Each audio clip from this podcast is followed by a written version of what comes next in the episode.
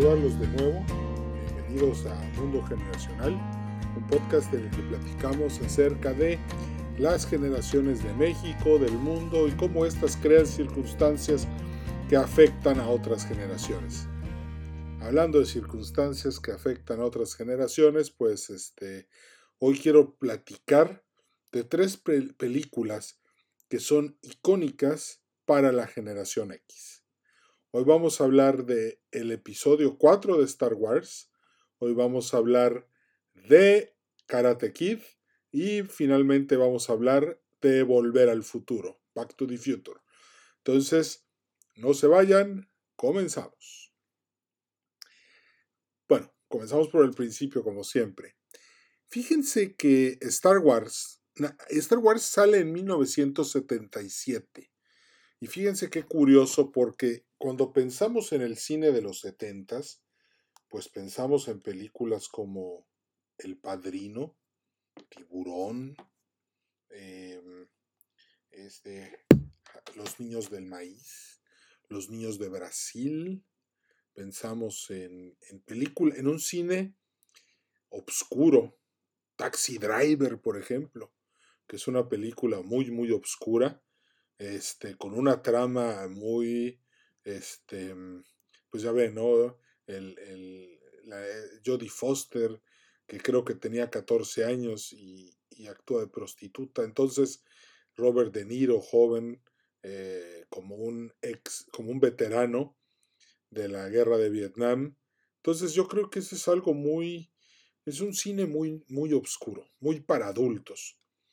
Entonces, la llegada de Star Wars, primero que nada, rompe con esa tendencia porque de repente en el cine hay algo que es para niños y es algo que probablemente sea la primera película que pudo captar la atención de toda la generación X. En México la generación X somos los nacidos entre 1960 y 1982. Bueno, entonces eh, surge Star Wars, de repente eh, hay un cine que tiene mucha luz, Acuérdense que Star Wars, incluso en Tatooine hay dos soles, eh, la estrella de la muerte está muy iluminada, eh, de repente los trajes son de colores muy vivos, los sables de luz son, pues, son de luz, es viva, y rompe con toda esta tendencia setentera y de finales de los 60 incluso, que tenía este cine tan negro, tan de adultos, tan, poco enfocado a los niños, porque no hay que olvidar, como he mencionado en otros podcasts, que pues ser un niño en un despertar individual, como lo fuimos la generación X, pues es una infancia muy difícil, ya que los adultos nos, este, nos relegaron en su momento como grupo social y nos dejaron muy solos. No hay que olvidar lo que siempre he dicho, el bullying era formativo en esos años, hoy es el enemigo a vencer para que vean cómo dan da vueltas las circunstancias. Pero vamos a hablar un poco más ahora de la película. Yo creo que, ¿qué fue lo que le dio tanto pegue a la película? ¿Por qué, por qué la, la generación X se sintió tan identificada con esta cinta? Un dato curioso es que Han Solo es más popular que Luke Skywalker. Y, mucha, y, y, a veces te preguntarás, ¿cómo es posible que alguien que tiene poderes sobrenaturales y que consecuentemente muchas cosas sean más fáciles para él, tenga un reto a su vez tan difícil y que por otro lado, el que tiene el, el, eh, Han Solo, que es el nómada, el contrabandista, el que traficaba cosas para Java the Hutt, sea más popular. Bueno, una respuesta que mucha gente me da y es muy rápida es porque se besaba con la princesa Lía. Bueno, pues sí, este, tal vez esa sea una razón muy justificable. Pero vamos un poco más allá, vamos a adentrarnos un poco en el mundo de Joseph Campbell, del camino del héroe. Luke Skywalker en un principio está en una situación muy incómoda. Ojo, eh, tal vez igual, eh, de cierta manera, maltratado por su tío, este, eh, por, por, sus dos tíos. Él quiere volar, tener aventuras, salirse de ahí, pero al mismo tiempo no quiere salir porque ahí está muy cómodo y muy maltratado al mismo tiempo porque su tío ahí lo reprime. Y creo que ahí la generación X ve el primer reflejo de sí mismos, porque tal vez estamos bien, pero en ese estado nunca nadie va a llegar a alcanzar la mejor versión de sí mismo. Luke, si se hubiera quedado de granjero en Tatooine, no hubiera llegado a ninguna parte. Jamás hubiera derrotado al imperio. Y qué curioso, porque alguien tan pequeñito como un eh, agricultor en un planeta del Outer Rim, o sea, de los más lejanos al centro, tiene en realidad todo el poder para acabar con el imperio, pero él no lo puede ver, no le interesa, no, no, quiere, no quiere seguir ese camino y pues ya decidió que ahí está bien. Pero por otro lado, en algún momento a todos nos llega una cita con el destino. Entonces cuando ven que Novi le dice, Luke, únete, acompáñame, vamos juntos a, a Alderan para, para ayudar a, la chava esta que nos está pidiendo ayuda desde, desde este holograma que trae el eh, R2D2, Arturito. ¿Y cuál es la respuesta de Luke? Pues sí, pero no, porque pues yo aquí estoy muy bien y, y pues ¿para qué me mortifico? Y luego mi tío no me va a dar permiso. Entonces, lo que ahí siente Luke es miedo a dar un paso hacia adelante, porque sabe que en realidad dar ese paso es renunciar a lo anterior. Y creo que a todos nos da miedo renunciar a lo sólido, a lo que tenemos, a lo que estamos aferrados, en busca de algo mejor. Y, esto se ejemplifica con, con, un ejemplo financiero. ¿Qué hace más feliz una persona? ¿Encontrar un billete de 20 pesos? ¿Qué tan feliz te hace encontrar un billete de 20 pesos? ¿Con qué tanto coraje te da perder un billete de 20 pesos? Siempre la pérdida es peor que la ganancia. Si te encuentras una moneda de un peso, dices, ay, mira mi día de suerte. Pero si la pierdes, ay, perdí la moneda. ¿Por qué? Porque siempre lo que tenemos es más fácil que lo que aspiramos a tener. Hace poco estaba viendo la serie de 1994 y el presidente Carlos Salinas de Gortari dice que él leyó en Maquiavelo que los reformadores se echan de enemigos a los que controlan la situación y los que se van a salir beneficiados en realidad no son sus aliados porque todavía no han visto los beneficios y están también en el aire. Y eso yo creo que es lo que le pasa a Luke cuando le dicen, ven, sígueme. Claro que eventualmente el imperio no le deja opción a Luke, ya que le, un día llega, llega a casa de sus tíos y los ve pues muertos, ve el lugar todo destruido porque el imperio lo atacó y lo destruyó. ¿Qué pasa entonces? El, a Luke ya no le queda otra opción. Pero ojo, aquí hay un tema interesante. A Luke ya no le quedó opción. Si hubiera regresado y sus tíos hubieran estado felices comiendo ahí, echándose una carnita asada, Luke hubiera llegado, hubiera ayudado con la carnita asada y ahí se hubiera acabado la película. El tema es que no le quedó opción. ¿Cuántas veces las decisiones que tenemos que tomar en nuestras vidas como generación X han sido porque no hemos tenido otra opción? Pero si hubiéramos tenido las opciones, simplemente no las hubiéramos tomado, las hubiéramos aplazado. Y ese es un error común en la, en, en la generación X. A veces las decisiones hay que tomarlas, es mejor tomarlas rápido y con, y con poco dolor que tomarlas lento y con mucho dolor. A veces es mejor divorciarse rápido y sin dolor, o sea, hacer todo rápido que tratar de rescatarlo una semana y luego no tratar de rescatarlo y luego cortar y luego regresar. Eso, eso no funciona. Entonces, por eso creo que la decisión de Luke de, de emprender el camino de la fuerza empezó mal. Eventualmente llegan a conocen a Han Solo, que por cierto es un personaje muy popular entre los X. ¿Por qué Han Solo es tan popular entre los X? Porque Han Solo es libre. Han Solo es un aventurero.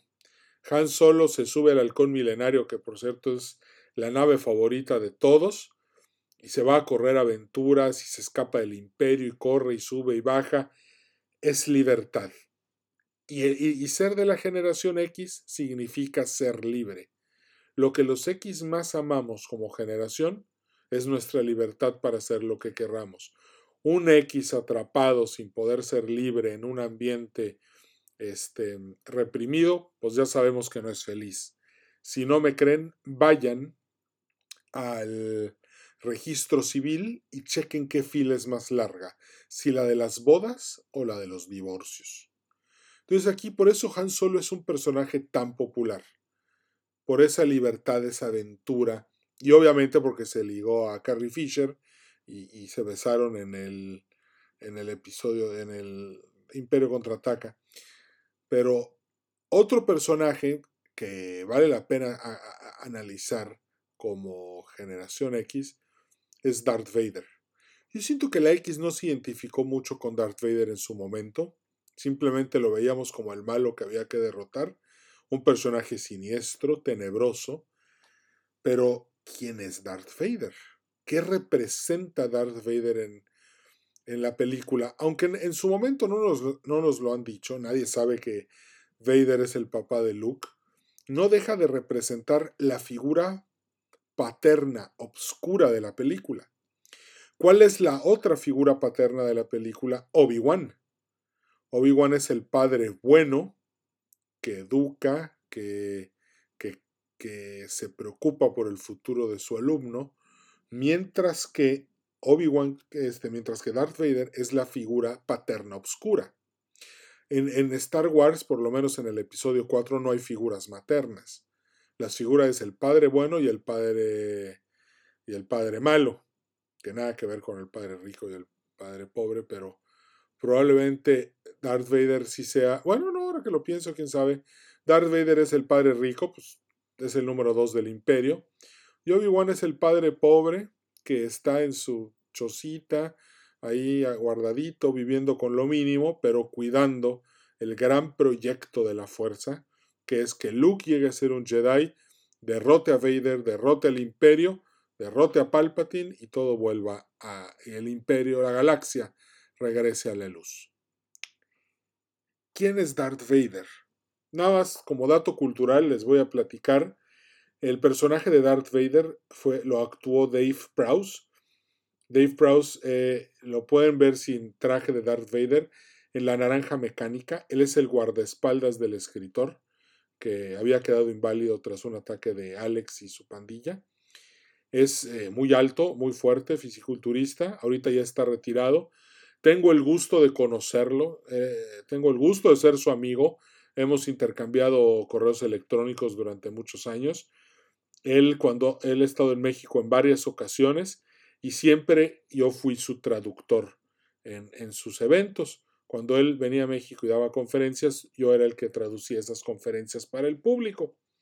Y al final hicimos una buena, muy buena relación, muy padre. Él es una persona maravillosa. Se llama Dave Prowse. Si no me equivoco, nació como en 1935.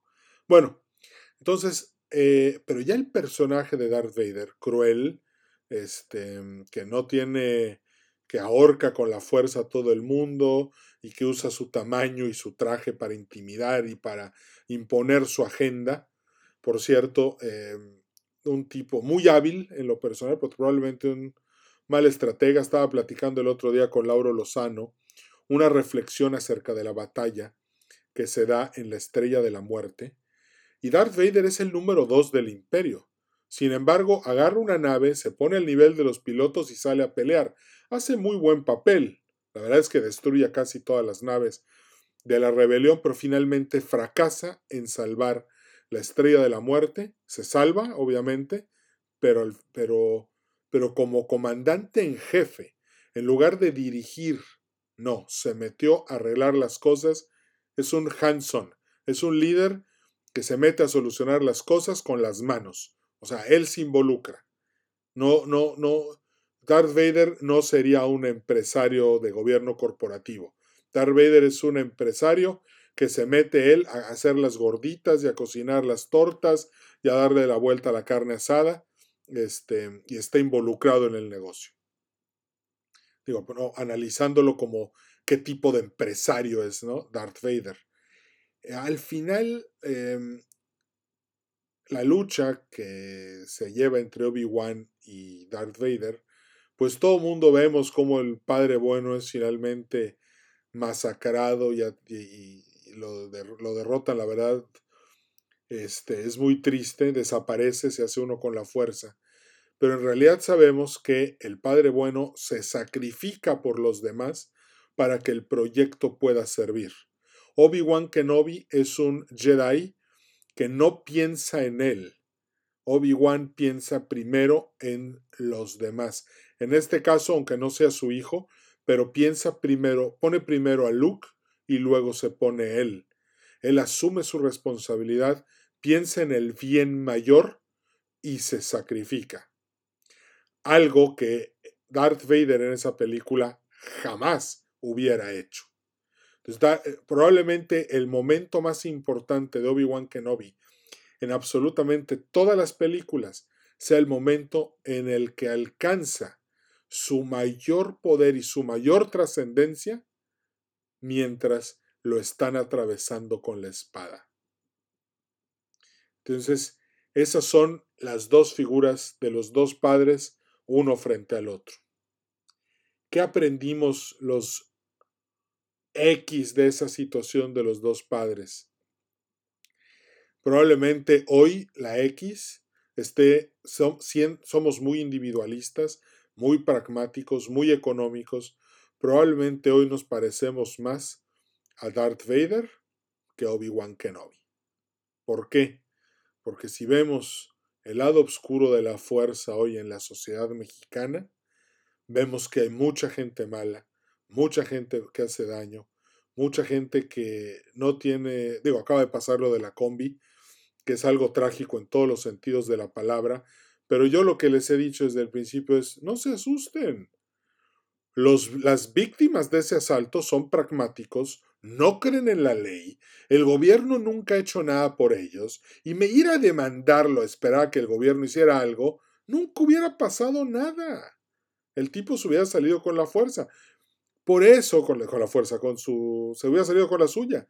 Por eso, por esa, por ese ejemplo por, ese, por esos malos resultados que el gobierno ha dado, y no ahorita, desde su fundación en 1821, por eso nadie le cree al gobierno mexicano.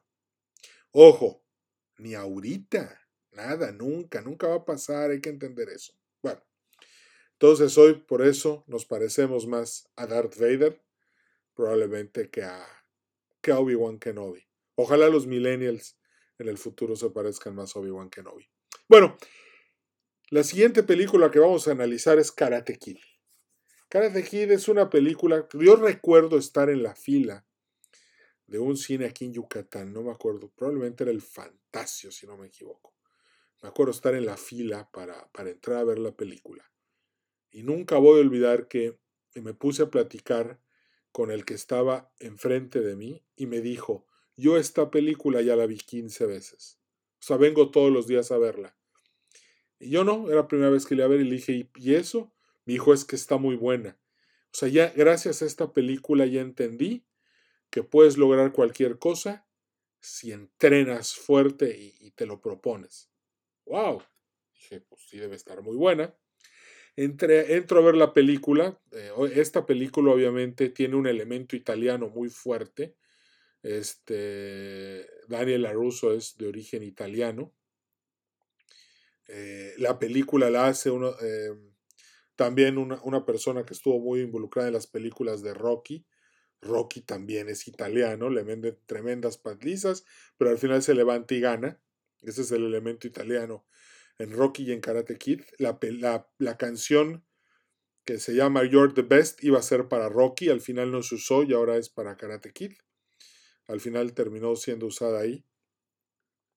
¿Y aquí qué vemos? Aquí vemos un ambiente escolar X, mucho bullying, mucha pelea callejera, pero al final vemos a un Daniel Aruso, que curioso, este, primero pues se las da como que de, que yo sí puedo, la paliza que le meten es tan humillante que, que pues creo que a todos a los, a los que la vimos, cuando la vimos por primera vez también nos dolió. Pero después empieza esta relación entre Daniel Sun y Mr. Miyagi. Otra vez volvemos al mismo ejemplo que tenemos con Luke Skywalker y con Obi-Wan Kenobi. ¿En quién se convierte el Dr. Miyagi?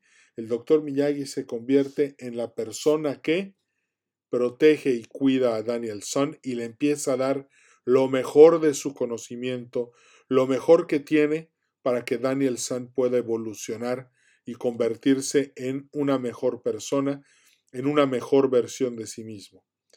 ¿Qué es lo primero que hace Mr. Miyagi? Sacar de lo rutinario y de lo normal a Daniel Sun.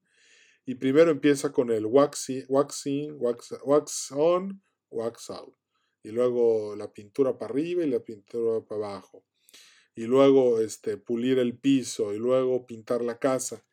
Todo esto que está haciendo Mr. Miyagi, pues está haciendo que gracias al hábito de repetir esos movimientos tantas veces, Daniel Sun pueda forjar la habilidad para después convertir esos movimientos en karate. Pero también es una prueba de resistencia. ¿Por qué? Porque lo que eso, eh, Daniel Son un día le dice, oye, me volví tu esclavo, no he aprendido nada de karate pero en realidad Mr. Miyagi sí le había enseñado karate. Le enseñó movimientos, pero lo más importante es que hizo que esos movimientos se volvieran habituales. Hace mucho platicaba con, un, un, compañero, un amigo que también fue karateca igual que yo. Y nuestra definición de cómo se ganaba un combate era con la aplicación de conceptos o sea, no puedes estar pensando todo el tiempo qué es lo que vas a hacer, sino que también a veces tienes que confiar en la fuerza, como diría Luke. Tienes que aprender a aplicar, o sea, ante un golpe que se extiende con la mano em, izquierda eh, desde un peleador que es de guardia derecha, pues sabes que la intención de ese golpe no es marcar, pero sí es generar una reacción en ti para ver qué parte de tu guardia de, descubres y luego por ahí meter un ataque. Entonces, lo mismo, eh, eh, eh, lo que enseña Mr. Miyagi es cómo aprender a detectar, a defenderse, para después, teniendo una excelente defensa, poder lanzar un contraataque. Carl von Clausewitz, aunque no sea mi teórico de cabecera para, el arte de la guerra, dice que nada es mejor que una buena defensa que pare un contraataque seguido de un excelente contraataque. Entonces, pero las enseñanzas del karate por ahí van.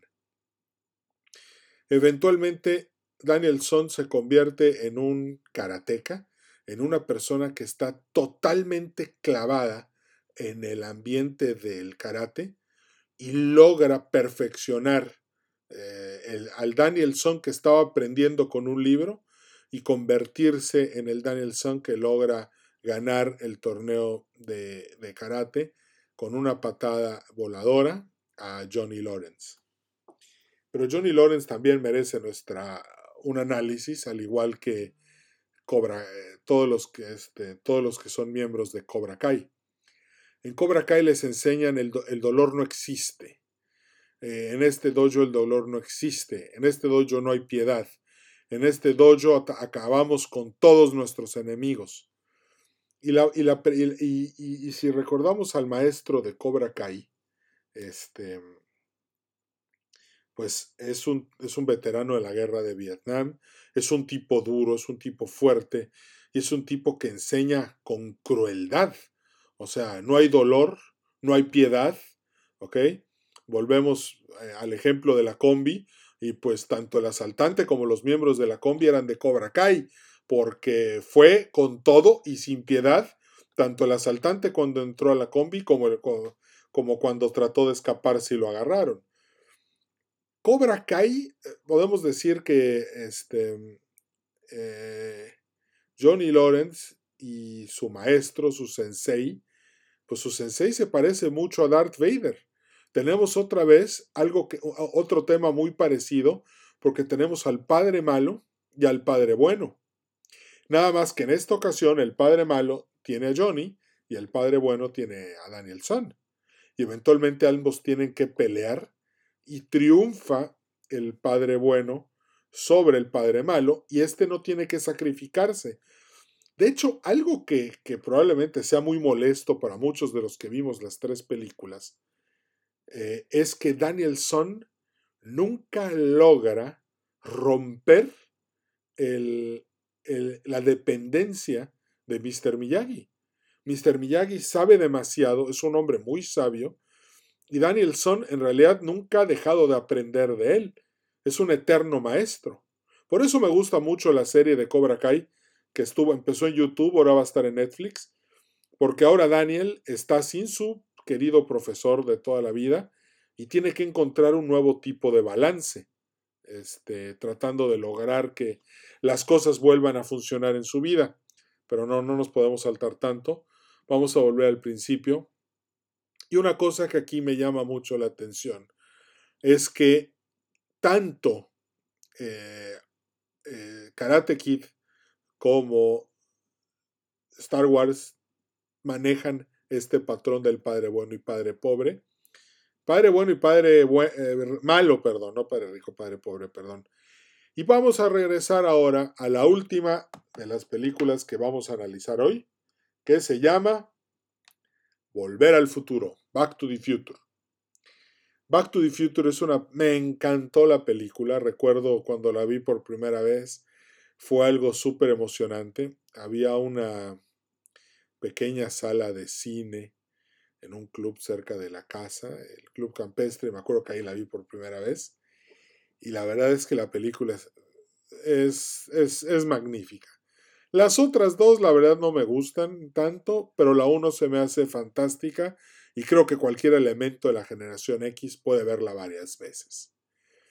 Cuando llegamos a volver al futuro, vemos a Marty McFly, un individuo eh, muy X, nunca está a tiempo, siempre está desarreglado, este, a veces sí, a veces no, este, tiene una banda y su banda pues como que ya vimos que es un fracaso, ya está intentando, como que le intenta y como que no le intenta y está en un círculo de confort muy a gusto.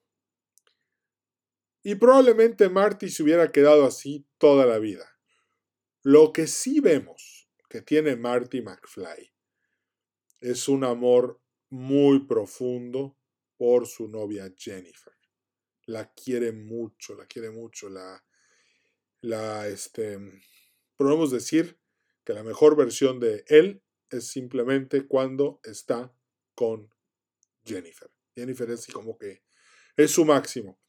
Marty sueña con una pick-up para ir al lago, una pick-up preciosa 4x4, este, pero ¿Qué, pasa? Pues no puede aspirar a eso porque es pobre, porque su papá es medio mediocre.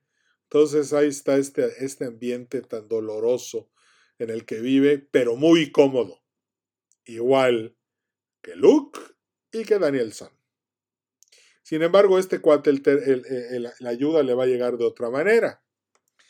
La ayuda le va a llegar este, cuando el destino le va a llegar, porque su amigo, el doctor Emmett Brown, pues inventó una máquina del tiempo con un DeLorean. Entonces, pues Marty está muy común y corriente, pero, de, tiene una cita con el destino el día que escapando de unos terroristas, sin querer, se regresa a 1955 y no sabe, este, no sabe qué hacer y rompe una línea este, del tiempo porque impidió que sus papás se conocieran y por lo tanto está condenado a desaparecer. Aquí empieza una trama muy difícil en la que Marty está tratando de que su papá George se pueda enamorar de, de su mamá y viceversa, pero pues parece que nada funciona. Eh, al final, este, y tenemos al personaje que es este, el, el villano de la película, eh, fíjense, ah, de repente, pues las patinetas no existían en 1955 y este Biff Tannen eh, eh, acosaba muy fuerte, le hacía mucho bullying a George McFly, que es el papá de Marty McFly. Hay esta discusión en la cafetería y Marty decide defenderse, convierte un carrito de compras en, un, en una patineta y les gana a Biff Tannen y a su banda. Entonces, una habilidad del futuro le permite a Marty conquistar el pasado. Entonces la línea tiene que ver mucho con que Marty en realidad no hizo nada fuera de serie. Él ya era muy bueno con la patineta. Pero ese, ese beneficio, esa aptitud del, del presente, del pasado, no, del futuro, perdón, le sirvió en el pasado. Pero el punto más importante de esta película es que Marty es un preparatoriano en 1985. Y la vida en 1985 es, es el final del despertar individual y el principio de la decadencia en, en Estados Unidos, términos acuñados por Neil Howe y William Strauss en su libro Generations y en su libro Before Turning. Y de repente, ¿qué sucede? Hay una parte que creo que es mágica en esta película. La parte en la que Marty le dice a su papá en, el, en 1955 que si te pones algo en la mente, lo puedes lograr. Tú puedes lograr cualquier cosa que te propongas. Y a ver, esto que tiene de mágico, que en 1985 los baby boomers convertidos ya en yuppies tenían esta esta manera de pensar individualista en la que yo puedo triunfar en todo lo que quiera si me lo propongo, el triunfo personal, la carrera, éxito familiar, éxito monetario, este, éxito social. O sea, e, el boomer era muy orientado al éxito a, a finales de los ochentas.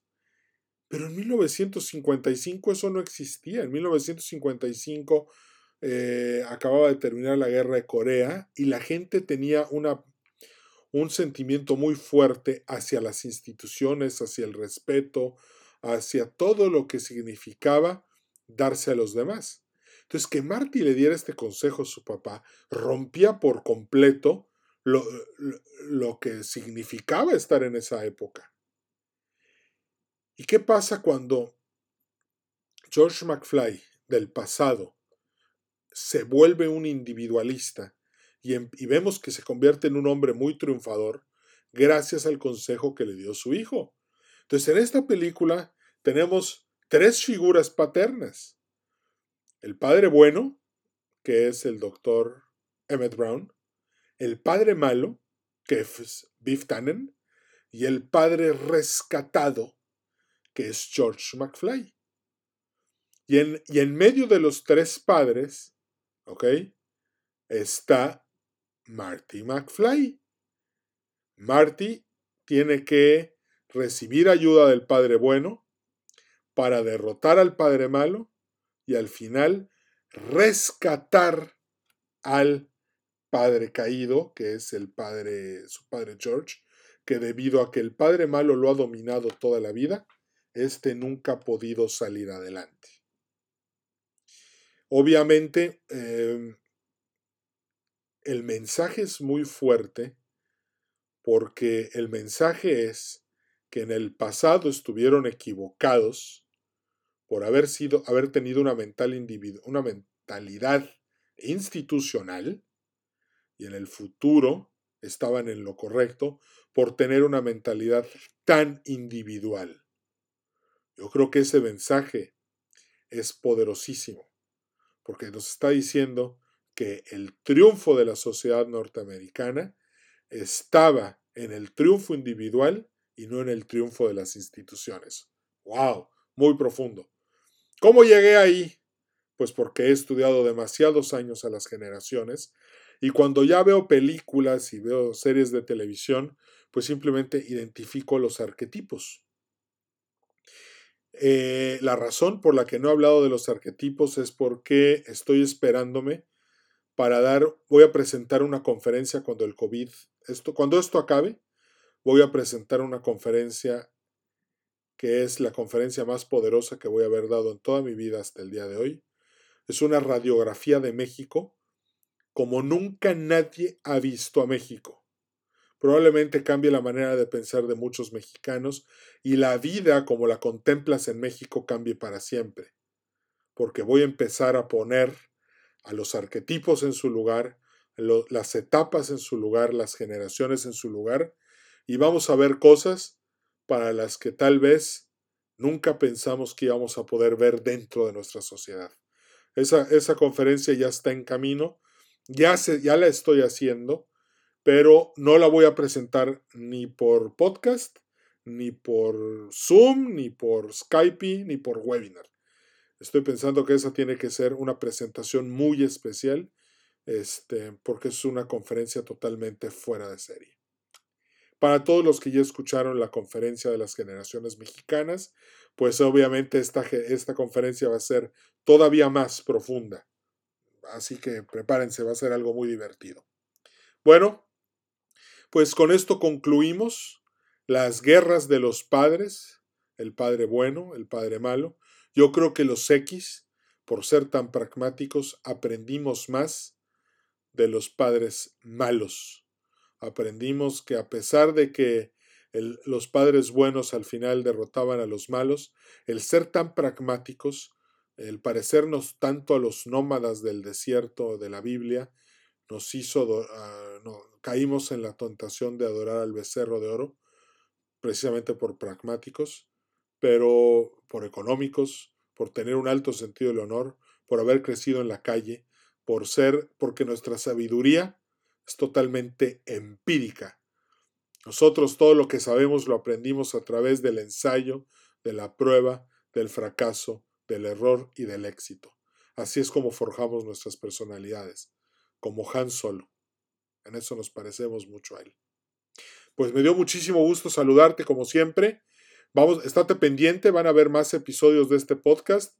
Suscríbete en Spotify, en Apple, en Apple Podcast, en Stitcher, en iHeartRadio, en Republic Podcast. Estamos en todas las plataformas, así que no hay pretexto para no poder escuchar los capítulos cuando se presenten. Te mando un muy fuerte abrazo, te recuerdo quedarte en casa, te recuerdo cuidar a tus abuelitos, cuidar a tus papás, cuidar a tus hijos, sea una fuente de luz para ellos, no se te olvide. Agradecerle a Tiquetópolis, nuestro patrocinador, una vez más todo el apoyo que nos dio para la realización de este programa. Nos vemos muy, muy pronto. ¿Ok? Éxito y recuerda que la fuerza siempre estará contigo cuando estés en el lado luminoso de la fuerza. No caigas en la tentación del lado oscuro. Hasta la vista. Tchau!